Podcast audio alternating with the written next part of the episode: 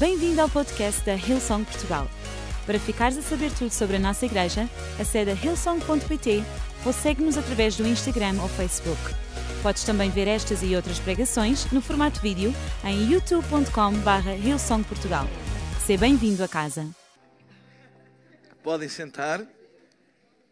Há tanta coisa boa a dizer que a gente se perde no tempo, mas eu prometo ser o mais rápido possível, porque eu hoje creio que tenho uma palavra de Deus, eu já dei nas duas reuniões da manhã e vou dar também na das 5 e meia, uma palavra de Deus para vocês. E queria basear a minha reflexão no primeiro livro de Reis, no Velho Testamento, primeiro livro de Reis, no capítulo 18, versículo 22 a 39, e vou passar a ler, porque o texto ainda é de alguma maneira longo, e vou passar a ler. Primeiro de Reis 18, 22 a 39, podem acompanhar nos ecrãs, e diz assim, Então disse Elias, profeta Elias ao povo, Só eu fiquei por profeta do Senhor, e os profetas de Baal são 450 homens.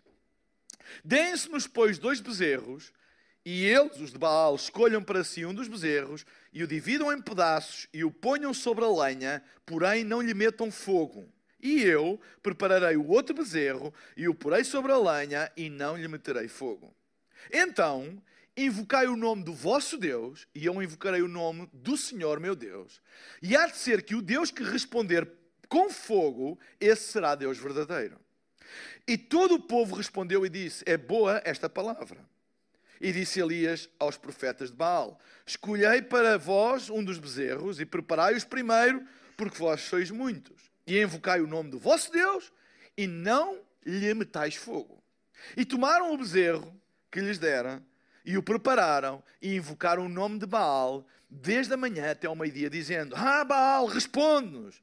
Porém, nem havia voz, nem quem respondesse. E saltavam sobre o altar que se tinha feito. E sucedeu que ao meio-dia Elias zombava deles e dizia: Clamai em altas vozes, porque ele é um Deus, pode ser que esteja falando, ou que tenha alguma coisa que fazer, ou que esteja em alguma viagem, porventura esteja a dormir e desperte. Eu gosto de profetas com sentido de humor, não gosto daqueles carrancudos. Este era um profeta com sentido de humor. E eles clamavam em grandes vozes e se retalhavam com facas e com lancetas, conforme o seu costume, até derramarem sangue sobre si mesmos.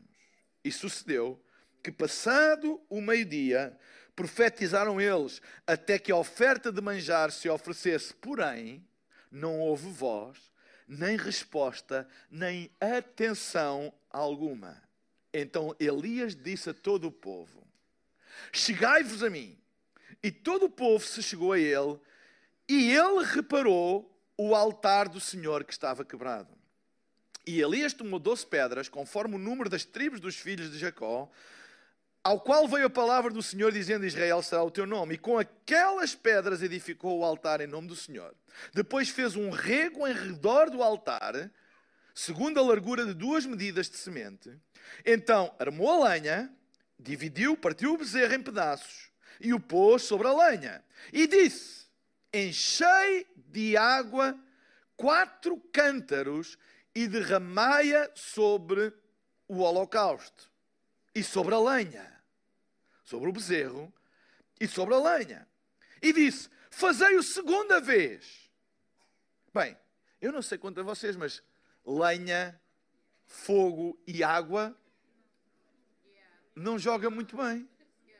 Se ele dissesse assim: Olha, ponham umas acendalhas, ou tipo caruma, ou palha, que a coisa liga bem com fogo, não é? Uh, ninguém que faz churrascos Há aqui alguém que faça churrascos. Quando vai acender o lume, diz: ah, mete água, mete para aí 4, 4 litros de água para cima disso. Não, não, não, não, não. Então ele encheu quatro medidas de água, não é? Quatro medidas de água, quatro cântaros, portanto são grandes. E depois diz: Fazei-o segunda vez. Não ficou contente com a primeira, derramou mais quatro cântaros. E depois, e eles fizeram. E depois diz: Fazei-o terceira vez. E eles fizeram terceira vez. De maneira que a água era tanta que corria do altar ao redor do altar e encheu o rego que ele mandou fazer. encheu de água. Sucedeu, pois, que oferecendo-se a oferta de manjares, o profeta Elias se chegou e disse: Ó Senhor, Deus de Abraão, Isaque e Jacó, manifestes hoje que tu és Deus em Israel e que eu sou teu servo e que conforme a tua palavra fiz todas as coisas. Responde-me, Senhor, responde-me para que este povo conheça que tu, Senhor, és Deus e que tu fizestes tornar o seu coração para trás. Então caiu fogo do céu e consumiu o holocausto, e a lenha e as pedras e o pó, e ainda lambeu a água que estava no rego o que vendo todo o povo caiu sobre os seus rostos e disse: Só o Senhor é Deus, só o Senhor é Deus. A Bíblia faz muitas alusões a fogo vindo do céu e o título da minha mensagem hoje é: Do céu também vem fogo. Do céu também vem fogo. A Bíblia, quer no Velho Testamento, como esta passagem, quer no Novo Testamento, faz muitas alusões ao fogo, ao fogo que vem do céu, uh, ao fogo de Deus. Faz muitas alusões a fogo, principalmente no Novo Testamento. Há uma ligação bem clara entre fogo e o Espírito Santo. João Batista, quando viu Jesus e disse que ele era o Cordeiro de Deus que tira o pecado do mundo, e disse: Eu batizei-vos com água, mas este que virá após mim batizará-vos com fogo e com o Espírito Santo. Diz na palavra de Deus também em Atos dos Apóstolos, no capítulo 2, quando o Espírito Santo caiu sobre os 120 que estavam reunidos no cenáculo, que foram vistas sobre cada um deles línguas como que de fogo. Há uma ligação grande entre o fogo e o Espírito Santo, ou aquilo que nós chamamos o movimento, a ação do Espírito Santo. O Novo Testamento associa muito o Espírito Santo e as suas manifestações sobrenaturais e as suas intervenções divinas na ordem natural das coisas, mais conhecidas como milagres. E nesta passagem de 1 de Reis, fala acerca de uma manifestação divina, única, um ato profético, não é? Como que uma competição, uma prova dos nove no confronto entre o único e verdadeiro Deus e os falsos, Deus ou falso profeta, o falso Deus Baal. E o fogo no céu, na Bíblia, está sempre associado a algumas coisas. Por exemplo, está associado à direção. Lembram-se, quem conhece a Bíblia, quando Moisés libertou o povo do Egito e foi pelo deserto, diz que era guiado de noite por uma coluna de fogo que descia do céu. Fogo simboliza direção. Fogo simboliza libertação. Neste caso, libertar o povo da, do culto pagão idólatra a Baal. É importante dar um contexto histórico desta passagem, porque se vocês lerem o capítulo anterior, o capítulo 17, veem que toda esta situação aconteceu porque o profeta Elias, dirigido por Deus, dirigiu-se ao rei e disse ao rei que era casado com uma mulher chamada Jezabel, que influenciou o rei. O rei era assim um, um era assim um, bem, meio banana, assim frouxo. E, e a mulher, Jezabel, era uma mulher uh, uh, maligna mesmo, terrível. E, e, e ela convenceu o rei a introduzir na cultura judaica o culto a um deus pagão chamado Baal. E quando o profeta Elias sobre isso, Deus disse: vai ter com o rei e, e, e diz-lhe que enquanto ele não acabar com este culto pagão, diabólico, do inferno, idólatra, não vai chover mais sobre a terra. A terra de Israel vai entrar em seca. E assim aconteceu. Ele profetizou e teve que fugir porque Jezabel quis o matar, etc, etc, etc. Este é o contexto. Este é o contexto uh, entre uh, uh, desta passagem onde ele agora se encontra. E ele agora tem um, um clash, tem uma, uma, uma confrontação com os profetas desse Deus, desse culto pagão, com ele próprio. Então estão a ver a tensão que havia. E ainda por cima era desigual, 1 contra 450. E ele fez esta, uh, esta, esta confrontação, este ato profético, para que o povo fosse liberto de uma vez por todas deste culto satânico, idólatra, maligno e que estava a trazer a seca ao povo. Então, o fogo também fala de libertação. O fogo também fala uh, de uh, confirmação. Quando, quando o, o Espírito Santo desceu, diz que foram vistas línguas repartidas sobre a cabeça de cada um, como que de fogo, confirmando a descida do Espírito Santo. O fogo também fala de poder. A Bíblia também diz em Atos dos Apóstolos, capítulo 1, versículo 8 e 9, diz assim: E recebereis poder ao vir sobre vós o Espírito Santo. Ok? Então, o Espírito Santo é como um fogo, imparável, incontrolável, como qualquer fogo. Sabem? A Bíblia também associa ao Espírito Santo outro elemento, que é o vento. O próprio Jesus disse a Nicodemos: o vento sopra onde quer. O Espírito Santo é como um vento. E vento e fogo são duas combinações incontroláveis. Está aqui algum bombeiro na sala, sabe? Que é impossível controlar um grande fogo quando o vento é muito forte. A propagação do fogo é completamente incontrolável. Enquanto houver material combustível, o fogo vai avançar na direção do vento. É, é imparável. Podes deitar a, a, água toda que tu quiseres, que ele não vai parar enquanto houver fogo, enquanto houver material combustível uma das técnicas que usam para combater fogos de grande dimensão não é apenas deitar a água, porque isso é quase irrisório, é retirar ao máximo o material combustível para que o fogo pare. É por isso que eles põem aquelas máquinas de arrasta, tirar tudo o que é combustível, lenha, etc. E, e, e criarem uma zona onde não há material combustível, porque é imparável é imparável. Deixem-me dizer uma coisa: o movimento do Espírito Santo é imparável.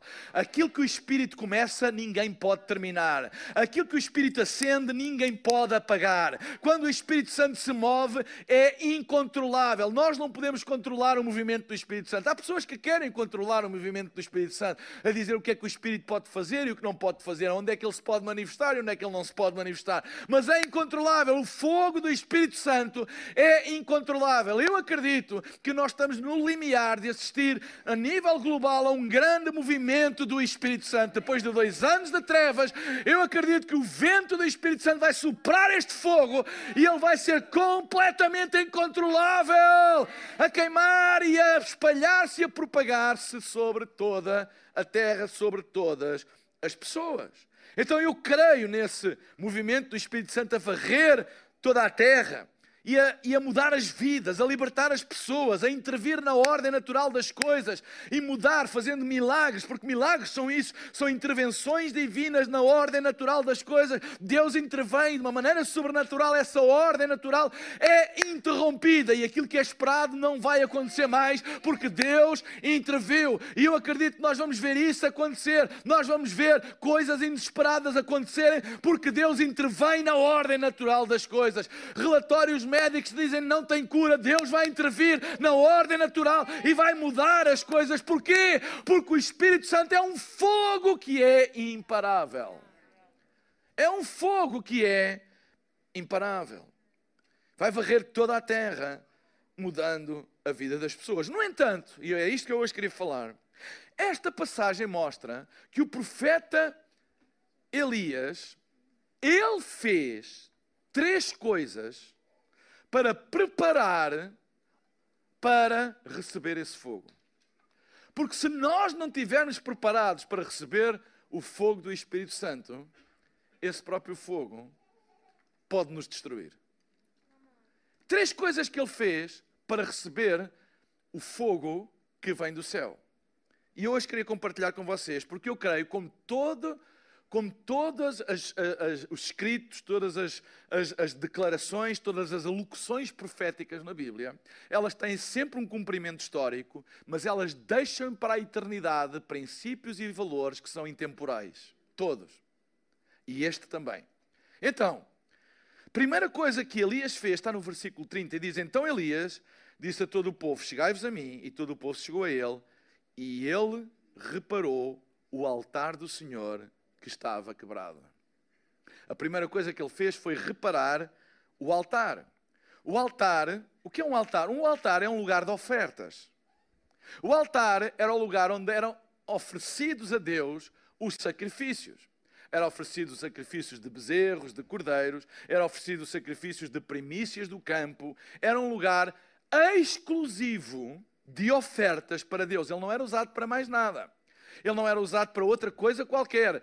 Um altar não pode ser usado para mais nada. É usado em exclusivo para oferecer a Deus alguma coisa. O que é que aconteceu? Aconteceu com a introdução do culto a Baal, os altares foram todos profanados e foram usados também para oferecer a Baal. E, e, aqui estávamos numa competição. E o que é que ele fez? Ele reparou o altar do Senhor. E uma das coisas para reparar o altar do Senhor é dar-lhe exclusividade. Dar-lhe a exclusividade. Este altar não é para mais coisa absolutamente nenhuma a não ser para oferecer ao Senhor. Hum. O que é um altar hoje? Bem, há pessoas que dizem, ah, o altar é vir aqui à frente, é o palco, é o púlpito, etc, etc. Ei, não, um altar é um lugar de oferta. E é um lugar mais do que físico, é um lugar espiritual de oferta. Quando a gente diz, ah, levou a noiva ao altar, e eu tenho alguma experiência ultimamente nisso, uh, isso quer dizer o quê? Quer dizer que o, que o pai levou a noiva como uma oferta ao seu futuro marido. Isso é que é o verdadeiro altar. Pode ser feito numa quinta, pode ser feito numa capela, pode ser feito num auditório, pode ser... não interessa. O altar não é um lugar físico, é a simbologia da oferta, da entrega. É isso que é o verdadeiro altar.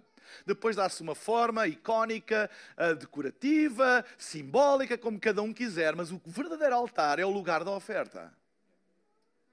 Quando a Bíblia fala acerca de altar, está a falar mais do que um local, não é um local, mas está a falar na nossa vida haver um espaço onde nós exclusivamente oferecemos a Deus e que mais nenhuma outra coisa tem lugar. O, lugar, o altar tem que ser um lugar santo. E o que é que quer dizer santo? A palavra santo quer dizer separado, exclusivo. É exclusivo. Então a primeira coisa que ele fez foi restituir a exclusividade do altar para oferecer alguma coisa a Deus. Deus hoje não procura ofertas de animais, Deus hoje não procura altares feitos pelas mãos dos homens, mas Deus procura uma coisa que está escrito no primeiro livro de Samuel, o profeta Samuel, alertou o povo no capítulo 15, versículo 22, e disse assim: Porém, Samuel disse: Tem porventura ao Senhor tanto prazer em holocaustos e sacrifícios, como em que se obedeça à palavra do Senhor? Eis que obedecer é melhor do que sacrificar, e o atender melhor é do que a gordura dos carneiros. No fundo, o altar da nossa vida é a nossa obediência a Deus e à Sua palavra. E isso é uma coisa exclusiva. A obediência. Está a haver muito movimento na sala, eu podia só parar e está-me a distrair um bocado. Ei, a, única, a única obediência exclusiva da nossa vida deve ser deve ser a Deus. Deus não pode estar em competição na nossa vida com outras coisas.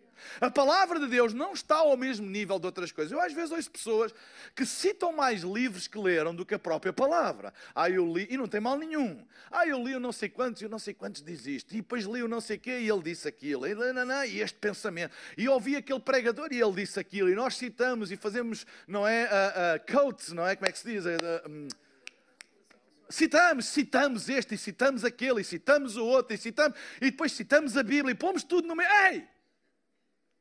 Não tem mal nenhum citar, mas é bom que tu ponhas em altares separados. Aliás, é bom quando tu citas alguém, não pôres em altar nenhum. Porque a única coisa que é para estar no altar é a obediência à palavra de Deus. E quando a palavra de Deus contradiz aquilo que o autor A ou o autor B diz, e quando a palavra de Deus contradiz aquilo que o especialista A ou o especialista diz, e quando a palavra de Deus contradiz aquilo que a previsão A ou a previsão B diz, a obediência à palavra de Deus deve ser exclusiva no nosso altar de devoção. Não deve haver outras coisas misturadas.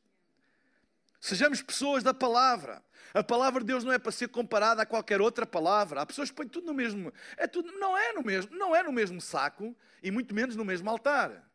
Obediência é só a palavra de Deus.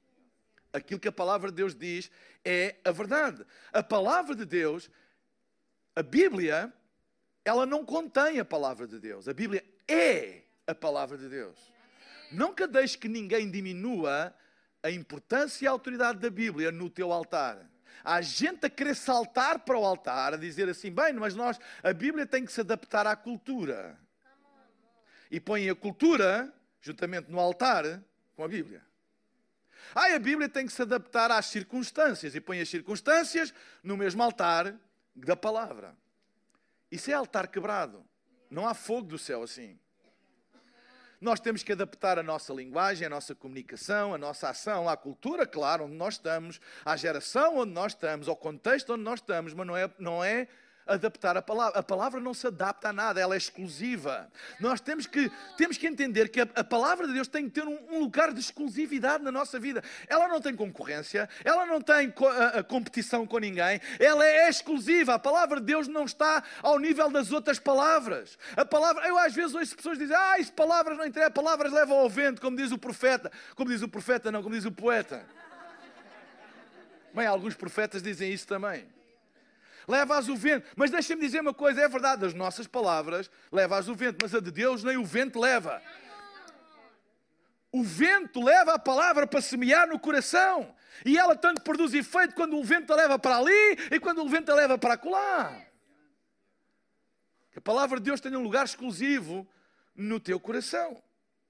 É interessante que o apóstolo Paulo, no Novo Testamento, vai buscar esta questão no capítulo, no, no capítulo 12 de Romanos. E diz assim no versículo 1 e no versículo 2, e diz assim, versículo 1, rogo-vos, pois, irmãos, pela compaixão de Deus. Isto é daquelas expressões tipo, tá, tá, tá, ouçam. É quando o, o, os pais, uh, eu não sei como é com vocês, mas quando a gente diz o nome todo dos filhos. A gente, quando fala, olá Mariana, uma gente diz assim, Mariana Boto! Não é? é Atenção. Oh, ouve o que eu te digo.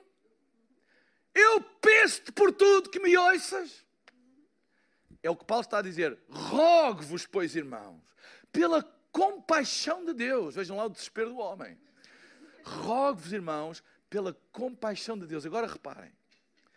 Que apresenteis o vosso corpo em sacrifício vivo, santo, separado, exclusivo e agradável a Deus. Sepá, peraí. Quer dizer, aboliu-se o ritual cerimonial dos sacrifícios dos animais, dos cordeiros, dos bezerros, etc. Agora ele está a dizer que no lugar disso é o meu corpo. O que é que ele quer dizer com isso? Ele explica logo a seguir. Rogo-vos, pois, irmãos, pela compaixão de Deus, apresentei os vossos corpos, não diz os vossos espíritos, nem as vossas almas, o vosso corpo, em sacrifício vivo, santo e agradável a Deus. E depois diz o que é? Que é o vosso culto racional, regular, o hábito. O que ele está a dizer é: os vossos hábitos devocionais são o vosso sacrifício. Por que, é que ele não diz apresenteis o vosso espírito ou a vossa alma? Porque toda a devoção espiritual tem que ter uma oferta social, material, toda. Toda, toda, toda a oferta no altar era um símbolo de algo espiritual. Os bezerros, os cordeiros eram um símbolo, era, um, era, apontavam para o futuro, para o sacrifício de Jesus. Havia uma verdade espiritual de redenção, espiritual associada àquele ato material. Porquê? Porque a devoção, ela é na sua essência espiritual, mas na sua manifestação, ela é material ou social. E a Bíblia está cheia de devoções. As devoções são a expressão visível de coisas que são espirituais. Vocês já ouviram alguém dizer assim: Ah, eu estou contigo em espírito.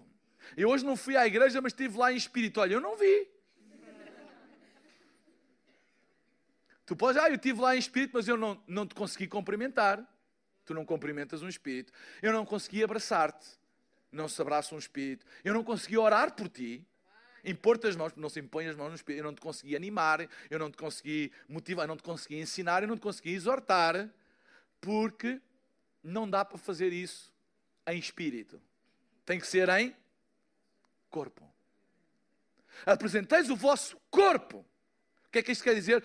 O que é material é a expressão espiritual É a expressão material do vosso devoção espiritual.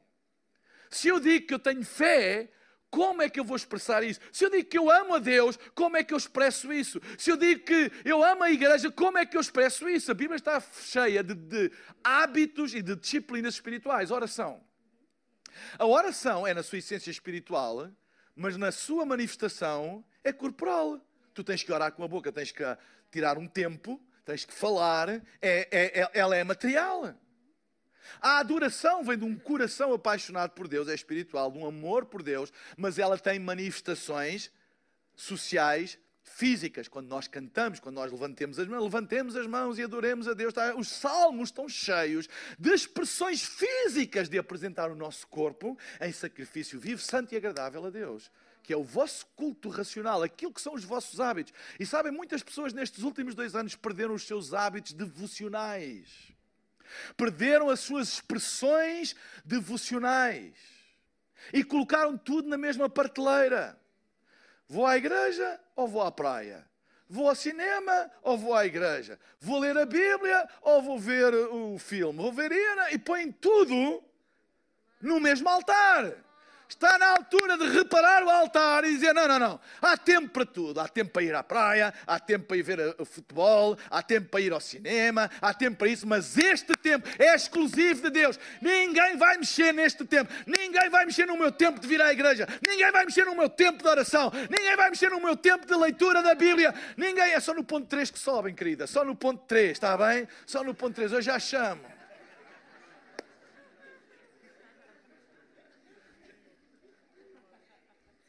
Diz isso, eu vou reparar o meu altar. Tudo andava a mexer no meu tempo com Deus, tudo andava a mexer no meu tempo devocional, tudo andava, era uma grande coisa. Eu tenho que de novo ganhar os meus hábitos. O culto racional, o culto regular. Racional vem de ração, regular, daquilo que é, que é o nosso hábito. Estabelece os hábitos e não deixes que nada mexa nesses hábitos, porque esses hábitos é aquilo que te restaura, que te repara o altar para que fogo do céu possa descer. Amém? Há poder nos nossos hábitos. A segunda coisa diz que Elias foi excelente e deu o melhor. Olha o que diz o versículo 31 a 35. Elias tomou 12 pedras, conforme o número das tribos que, o Senhor, eh, que, vem, eh, que vem na palavra do Senhor, dizendo Israel está o seu nome, e com aquelas pedras edificou o altar em nome do Senhor. Depois fez um rego ao redor do altar, segundo a largura de duas medidas de semente. Armou a lenha, cortou o bezerro em pedaços, pôs sobre a lenha, encheu de água quatro cântaros, derramou uma vez, derramou duas, derramou três. De maneira que a água era tanta que corria ao redor do altar, ainda até que o rego se encheu de água. Repare em primeiro lugar o detalhe das coisas, como ele fez. Tudo conforme a palavra do Senhor, tudo com excelência, tudo o melhor, tudo consoante a palavra de Deus. Mas há aqui um, um, um promenor que chama a minha atenção. É a questão da água. Porque carga de água é que Elias perante um sacrifício que era suposto vir fogo do céu, ele agarra em quatro, não é? Cântaros cheios de água. Tudo bem aí? Quatro cântaros cheios de água. Está a fazer um bocadinho de barulho, está a me incomodar. Quatro cântaros cheios de água e os derrama sobre a lenha e sobre o bezerro. E depois, não contente, repete aquilo três vezes. Encheu tudo de água. A Bíblia diz que o fogo veio e consumiu aquilo tudo. Qual? Ele podia lá pôr uma cisterna inteira, podia lá pôr a barragem do Alqueva toda. Porque quando Deus sopra o seu fogo, não há nada. Ah, a probabilidade com isto é mais. Não, olha, quando Deus sopra o seu fogo, não há nada que resista. Mas aquilo que mais me chama a atenção, e aí a excelência da entrega de Elias, é que no capítulo 17, qual era o problema na terra de Israel? Seca. Falta de água. Até o camarada com falta de água vai agarrar em, em, em quatro cântaros e, e, e, vai desperdiçar água. Para quê? Que aquilo não faz efeito nenhum. Se fosse petróleo, acendalhas. Agora, água, que é o bem. Aliás, todo este problema é por causa de falta de água. E ele vai buscar água desnecessariamente para derramar. Ou seja, aquilo só vai fazer mal, aquilo não vai ajudar em nada. Já pensaram? Que coisa estranha. E não uma, três. Três vezes. E a água era tanta que até encheu o rego à volta. Mas há aqui uma lição profética. Coloca no altar de Deus tudo aquilo que tu tens falta. Ele deu a Deus em abundância, sacrificou em abundância aquilo que era a necessidade. Sabem, muitas vezes a mentalidade racional diz assim: se tens falta de água, não a gastes. Se tens falta de dinheiro, não o gastes. Se tens falta de tempo, não o gastes. Se tens falta. Ei, ok? Mas com Deus é ao contrário. Se tu precisas de água, oferece-a. Se tu precisas de tempo, oferece-o. Se tu precisas de amor, oferece-o. Se tu precisas de bênção, oferece-a. Se tu precisas de oração, oferece-a. Se tu precisas de dinheiro, oferece-o. Ele foi buscar o bem mais precioso, não era por necessidade pragmática. Água não puxa fogo. Não foi por necessidade, não foi por estratégia, não foi por. Ei, ele fez porque ele sabia ao princípio. Eu vou dar a Deus aquilo que eu lhe vou pedir. Eu vou colocar como oferta. Eu sei que há escassez, mas vou dar em abundância a Deus e Deus vai fazer-se descer fogo do céu. Nunca guardes para ti aquilo que tu pedes a Deus para te abençoar. Nunca faças isso. Dá o melhor a Deus. Há pessoas que pedem a Deus que Deus lhes dê aquilo que eles não estão dispostos a sacrificar. E não vem fogo do céu assim. Queres água? Derrama água em abundância. E ele agarrou a água toda. E eu estou a ver os caras. Ah, este profeta é. O homem é doido. O homem não tem consideração nenhuma. Vejam bem a desperdiçar água desta maneira. Vejam bem lá, isto é profeta de Deus. Se ele fosse profeta de Deus, ele, ele, ele, ele, não desperdiçava água, ele punha outra coisa qualquer. Além disso, vê-se mesmo que ele não é de Deus. Se ele fosse de Deus, ele sabia que água e fogo não joga. Uhum. Pois água e fogo não joga, mas sacrifício e fogo do céu joga. E o profeta sabia isso. Ele sabia isso. E a história da Bíblia está cheia de profetas que o segredo para a multiplicação foi a oferta daquilo que tinham. Lembram-se da viúva de Sarepta?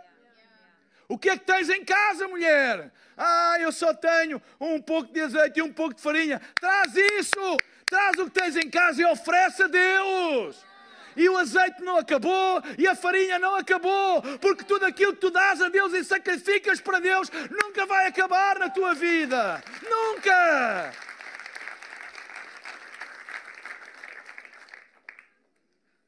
Por vezes na vida nós tentamos adaptar a palavra de Deus às circunstâncias. Ah, mas Deus percebe. Já ouviram esta? Ah, mas Deus percebe. Eu sei que a Bíblia diz isso, mas Deus percebe. Ah, eu sei que a Bíblia ensina aquilo. Ah, mas Deus sabe que eu estou assim numa situação na minha vida. Ah, eu sei que Deus percebe. Ah, eu sei que não. Ei, deixa-me ver uma coisa. Não, a questão não é se Deus percebe, é se tu percebes. Não é Deus que tem que perceber a tua lógica, és tu que tens que perceber como Deus faz. Será que tu percebes como Deus faz? Será que tu queres trazer diante do altar o melhor que tu tens para que Deus possa mandar fogo do céu sobre a tua vida? Terceiro e último ponto.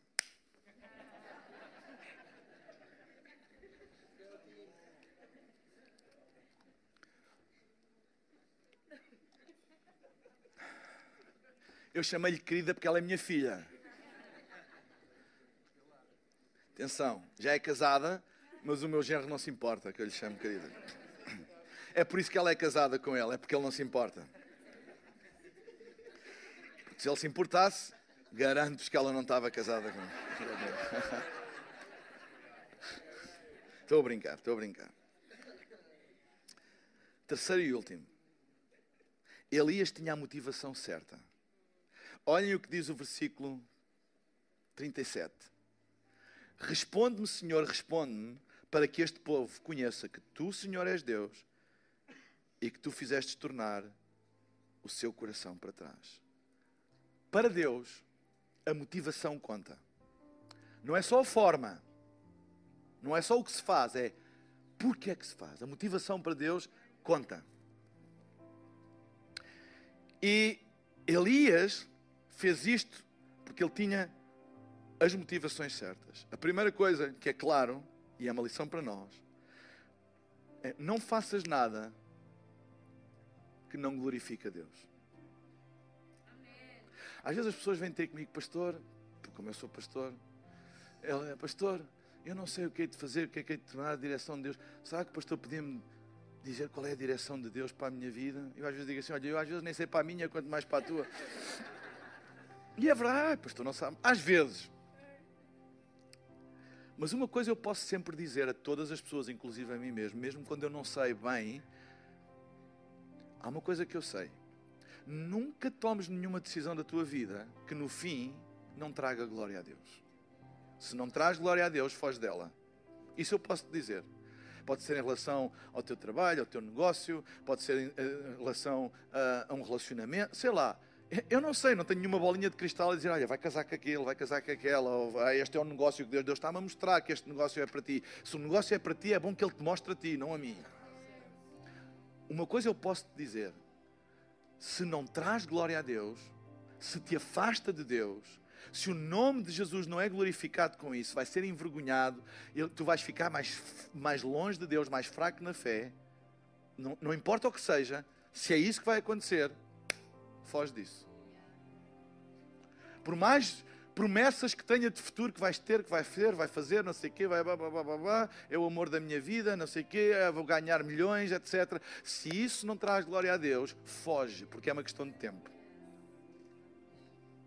motivação certa. Será que traz glória a Deus? Será que Deus vai ser glorificado com isto? Será que as pessoas vão olhar para isto e dizer: Uau, Deus é bom? Segundo, motivação certa: será que os outros vão ser abençoados?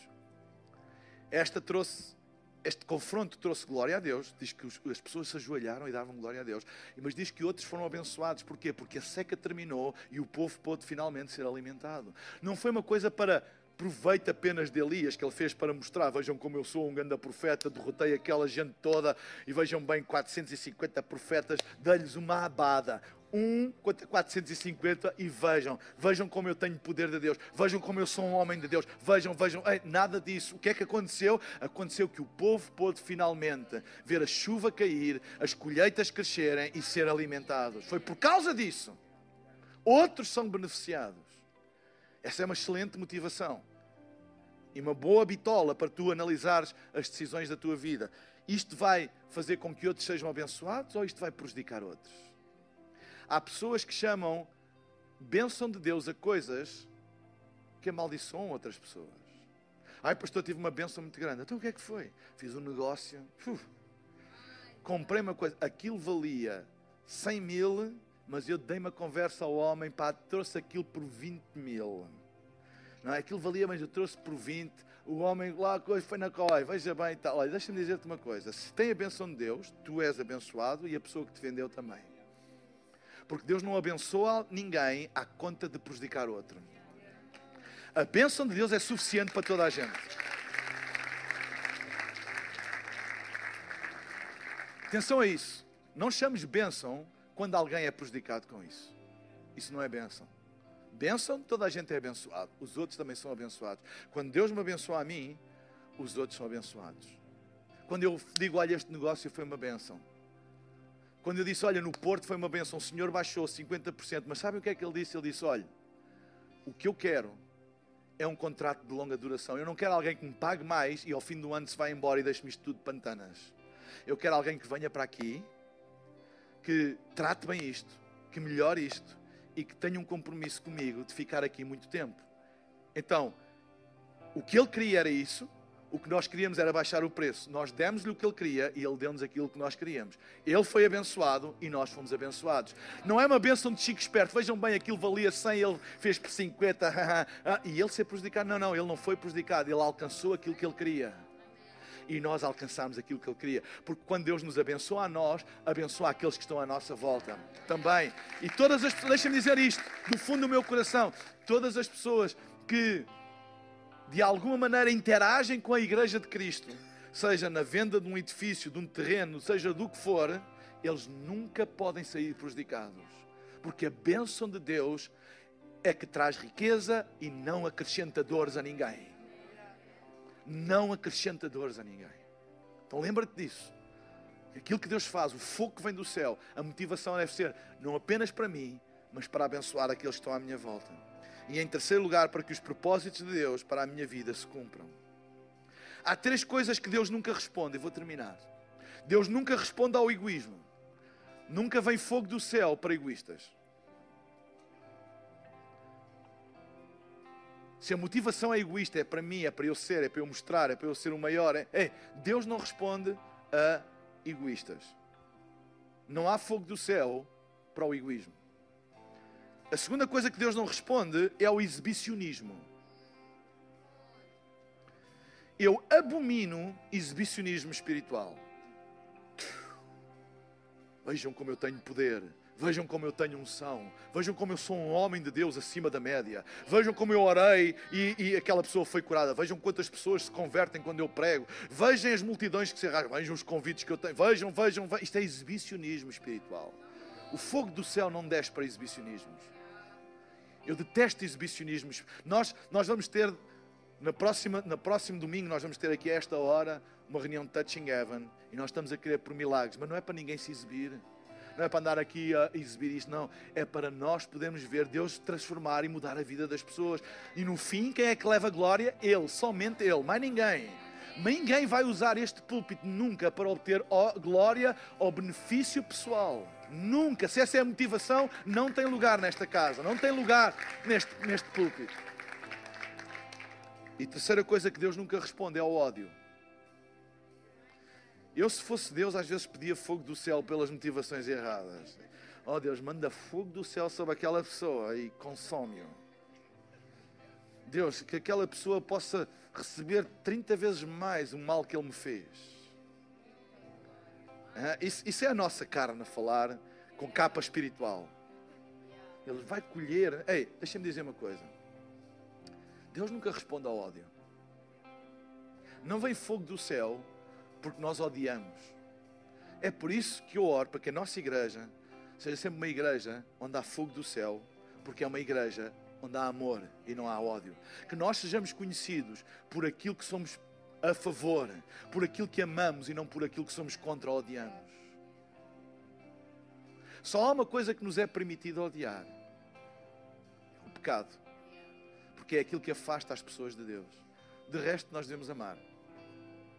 Ódio não atrai fogo do céu. E deixem-me dizer, em contraposição, o que é que atrai fogo do céu? Deus responde ao louvor. A Bíblia diz: Deus habita no meio dos louvores do seu povo. Quando nós estamos juntos, como congregação, independentemente se estamos a passar uma montanha ou um vale sombrio, mas da nossa boca sai louvor, expressões devocionais de louvor. É por isso que os salmos dizem: Levantai mãos santas ao Senhor. O que é que é mãos santas? Mãos separadas, mãos exclusivas. Amém? Não, Senhor, esta adoração é para ti. Eu sei que eu estou a passar um momento da minha vida, mas eu não vou negociar a minha adoração. Esta adoração é para ti. Eu sei que o meu filho está doente, mas esta adoração é para ti. Eu sei que eu estou sem emprego, mas esta adoração é para ti. Eu sei que eu estou a passar pelo vale da sombra da morte, mas esta adoração é exclusiva para ti, porque Deus responde ao louvor. A Bíblia diz que Deus habita no meio do louvor do seu povo. Segunda coisa que Deus responde é que Deus responde ao amor. Onde há amor e expressões de amor, há fogo vindo do céu. E a terceira coisa que Deus responde é o testemunho. Ser-me-eis testemunhas. Quando alguém testemunha, sabem? Quando nós pregamos a palavra de Deus, nós estamos a testemunhar a palavra de Deus. Ninguém deve pregar a palavra de Deus sob do ponto de vista do pedestral. Eu entendam-me o que eu vou dizer, dentro do contexto em que eu vou dizer. Parem de gravar.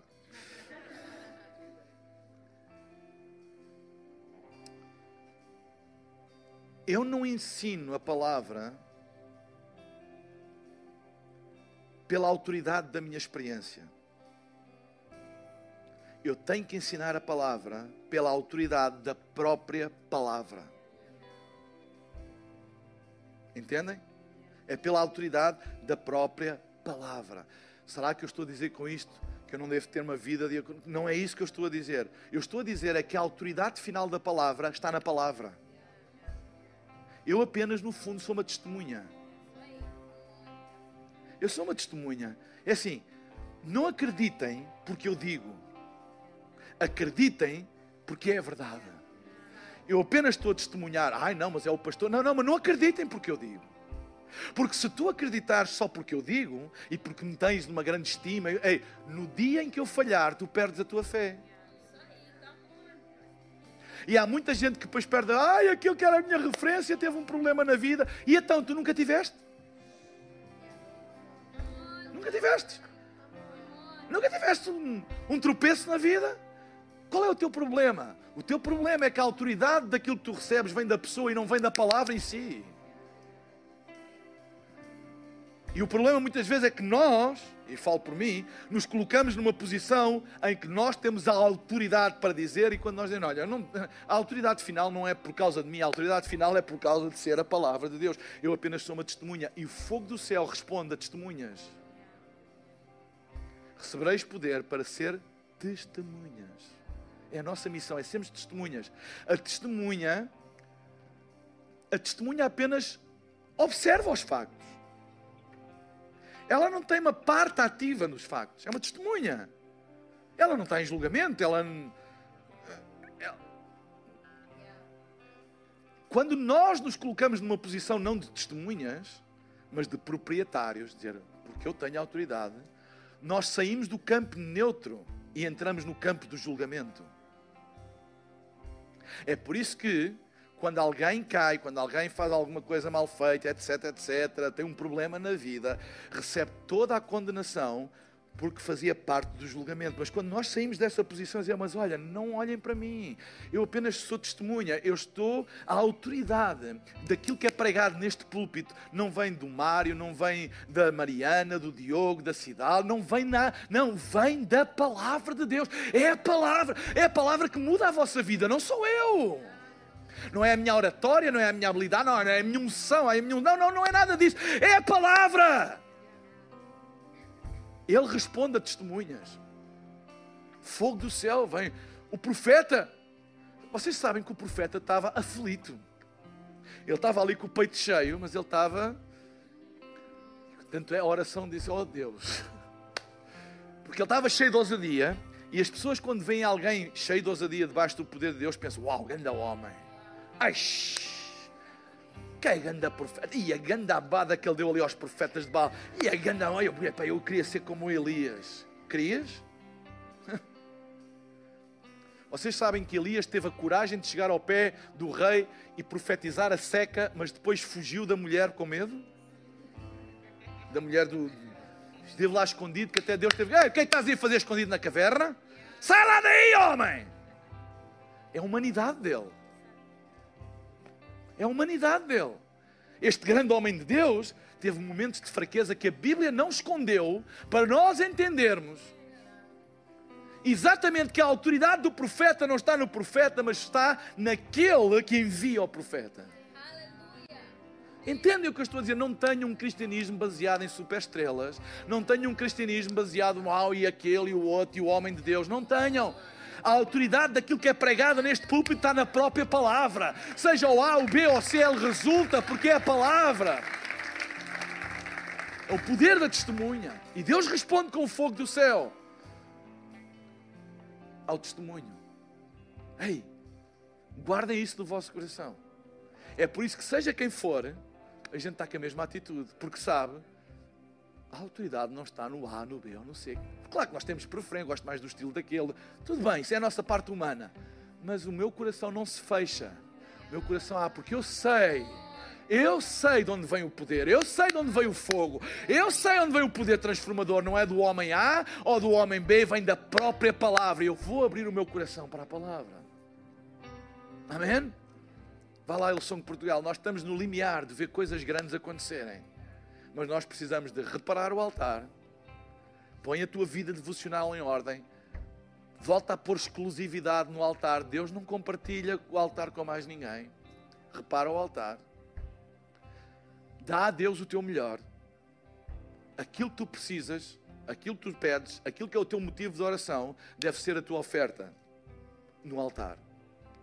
E em terceiro lugar, tem as motivações certas. Nunca andes atrás de nada a não ser do fogo que vem do céu. Eu não quero saber se vem pelo A, se pelo B ou se pelo C. Eu não sei quem é que vai estar aqui, nem eu ainda sei. Quem é que vai estar aqui no próximo domingo a dar a palavra ou a orar. Eu não sei, mas uma coisa eu sei quem estiver vai ser testemunha e nós vamos ver o fogo de Deus cair. Não importa quem é, não importa quem vem, não importa se é o pastor A, se é o pastor B, não importa. Ei pessoal, não importa. Quando tu abres o teu coração para Deus, tu recebes aquilo que Deus está a trazer do céu e fogo do céu cai. Amém? Nós precisamos do poder de ser testemunhas. Eu vou pedir para todos ficarmos de pé. Eu espero que este tenha sido um bom lançamento para o próximo domingo. Vá lá à reunião da 5 e meia. Eu espero que este tenha sido um bom lançamento para que no próximo domingo tu venhas com o teu coração aberto, venhas com o teu altar reparado, venhas com o melhor da tua oferta para Deus, tua vida a entregar a Deus e venhas pronto para ter a motivação certa. Deus, eu quero ver tu fazer as coisas grandes, eu quero ver a minha nação, eu quero ver a minha vizinhança, eu quero ver a minha família, eu quero ver serem tocados por ti. Ei, eu oro mesmo a Deus que esta palavra ela ecoe na tua vida o resto da semana e que no próximo domingo haja um céu aberto aqui. Amém? Quem crê nisto? Quem crê nisto? Quem crê nisto? Quem, quem diz, ai pastor, conte comigo, eu vou fazer isso, eu vou fazer alguma coisa, eu vou fazer e domingo o fogo de Deus vai cair neste lugar. Eu vou ver os meus amigos salvos, eu vou ver as pessoas da minha família tocadas por Deus, eu vou ver gente curada, eu, tenho, eu, vou, ver, eu vou ver os meus netos rendidos a Jesus, eu vou ver os meus pais uh, restaurados, eu vou, ei, o que tu, o que for, traz isso a Deus. E Deus é poderoso para o fazer. Amém? Uau, eu já estou em pulgas, eu já estou on fire. Domingo de Pentecostes, ainda por cima com carte lá fora e tudo. Vai ser incrível. Amém. Vamos fechar os nossos olhos na presença de Deus. Eu queria terminar esta reunião fazendo um convite, um apelo a todas as pessoas que estão aqui e que nunca deram a sua vida a Jesus. Nunca tomaram a decisão mais importante da vida quer renderem a sua vida a Jesus, fazerem-no seu Senhor e seu Salvador. E tu hoje podes fazer isso. Hoje eu desafio-te, convido-te a tu tomares uma decisão pessoal, não apenas de acreditar na existência de Deus, não apenas de vir a uma igreja, mas de abrires o teu coração e fazer Jesus o teu Senhor e o teu Salvador pessoal. E tu hoje podes fazer isto. Como é que tu podes fazer isto? A Bíblia diz: se tu creres no teu coração e confessares com a tua boca que Jesus é Senhor, serás salvo. Então, daqui a pouco eu vou pedir a todas as pessoas que querem tomar esta decisão, façam uma coisa muito simples: que no lugar onde estão, daqui a pouco, quando eu disser, levantem um dos braços para eu ver, enquanto todos estamos de olhos fechados, para dar privacidade e, e, um, um sentimento de intimidade e não haver distração. Eu vou ver esse sinal, eu vou fazer uma oração aqui do palco e vou pedir que tu, no lugar onde tu estás, tu possas repetir esta oração. Porquê? Porque a Bíblia diz: se tu creres no teu coração e a confessares, confessares com a tua boca e levantares o braço é uma confissão e repetires esta oração, serás salvo. Eu queria juntar a este apelo também todas as pessoas que já tendo um dia tomado esta decisão têm estado longe de Deus, têm estado afastados da fé. Eu hoje quero te incluir neste convite também, para que tu possas fazer a tua paz com Deus e reconciliares com a fé. Enquanto todos temos os nossos olhos fechados, aí em casa também, eu vou pedir que, quando for a altura, coloques o emoji da mão aberta no chat da plataforma onde estás a assistir, para fazeres esta oração também connosco. Enquanto todos temos os nossos olhos fechados e o Espírito do Senhor está neste lugar, está-se a mover. Se tu hoje queres dar a tua vida a Jesus, Se tu hoje queres fazer a tua paz com Deus, se tu hoje queres voltar para os caminhos da fé, fazer a tua reconciliação com o Senhor, eu vou pedir agora mesmo, em nome de Jesus, que tu levantes um dos teus braços. Levanta agora, sem vergonha, bem alto. Eu estou a ver. Fica com ele levantado, sem vergonha. Um braço levantado. Eu estou a ver, eu estou a ver. Muitos braços levantados. Eu estou a ver, estou a ver. Levanta bem alto para eu poder ver. Bem alto. Estou a ver, estou a ver, estou a ver, estou a ver. Estou a ver ali em cima também, estou a ver, estou a ver, estou a ver ali também, estou a ver, estou a ver, estou a ver aqui também. Mais alguém, levanta bem alto. E agora façam comigo esta oração, todos em conjunto, e diz comigo: Pai do céu, muito obrigado porque tu me amas e me amas incondicionalmente. Eu abro o meu coração para ti. Faço Jesus meu Senhor e Salvador. Peço-te perdão pelos meus pecados. E peço-te que me dês uma vida nova. Com um caminho novo. E com um propósito. De acordo com o propósito para o qual tu me criaste. Eu recebo. Eu aceito. E eu guardo no meu coração. Em nome de Jesus. Amém, amém, amém, amém, amém. Se tu hoje tomaste esta decisão, levantaste o braço e fizeste esta oração, a Bíblia diz que tu és salvo. Esperamos que a mensagem de hoje te tenha inspirado e encorajado. Se tomaste a decisão de seguir Jesus pela primeira vez, acede a hillsong.pt Jesus para dar o teu próximo passo. Lembramos que podes seguir-nos no Facebook e Instagram para saber tudo o que se passa na vida da nossa igreja. O melhor ainda está por vir.